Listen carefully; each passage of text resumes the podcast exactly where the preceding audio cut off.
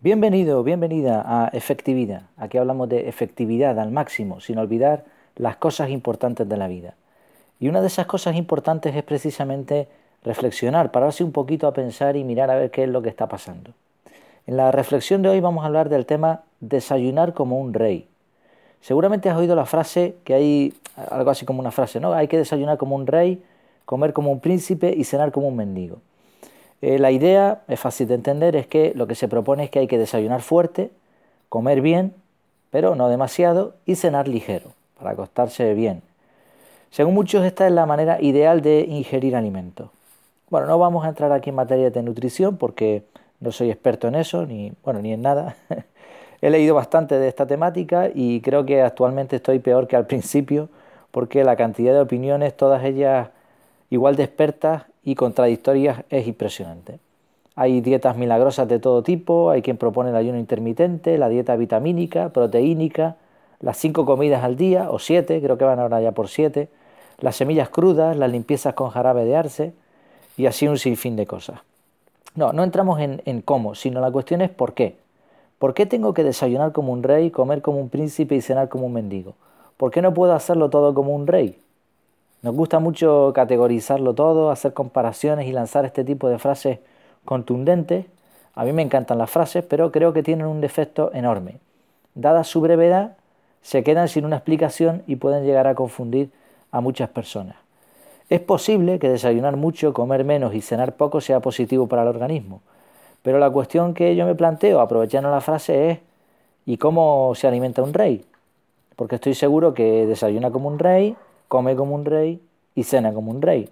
Estoy seguro también de que tiene un buen equipo de nutricionistas que le elaboran una dieta flexible con alimentos variados, sanos y en la cantidad correcta. Y este es el problema.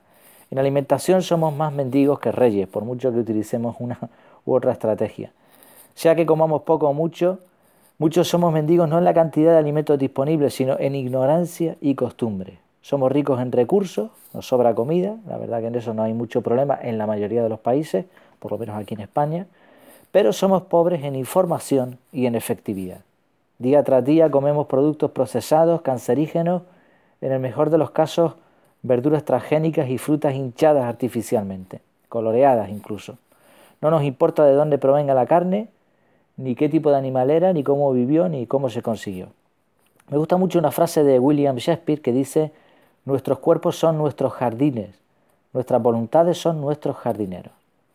Y ese es el, kit de la cuestión. No escuchamos al cuerpo cuando nos dice que ya tiene suficiente. Comemos sin hambre, quizá tal vez por ansiedad o por otros motivos. Cuando saltan las alarmas invisibles de los espejos, ya sabes, ¿no? Nos ponemos manos a la obra y aceptamos cualquier crecepelos alimenticio. Medimos, comprobamos, nos ponemos contentos porque hemos conseguido quitarnos dos kilitos de encima y lo celebramos volviendo a caer en la misma piedra. Rápidamente ganamos peso y perdemos salud. Así que la raíz de la cuestión, por lo menos creo, es que no nos comportamos como reyes, reyes de nuestro propio cuerpo, afrontando nuestra responsabilidad sobre él, reconociendo y aceptando nuestra constitución física, que normalmente no es el tipo modelo ropa de baño.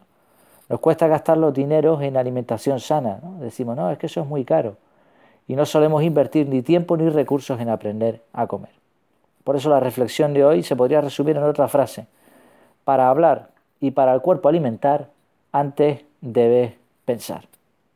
Espero que les haya gustado este contenido. Recuerda que en efectividad.es tienes esta misma entrada, hay muchos artículos de reflexiones, pero a la, misma vez también tienes artículos un poco más extensos que se publican los lunes que vienen hablando de técnicas, diferentes técnicas de efectividad. Lo dicho, espero que te haya gustado, échale un vistazo a la página a ver qué te parece y me despido. Que lo pases muy bien.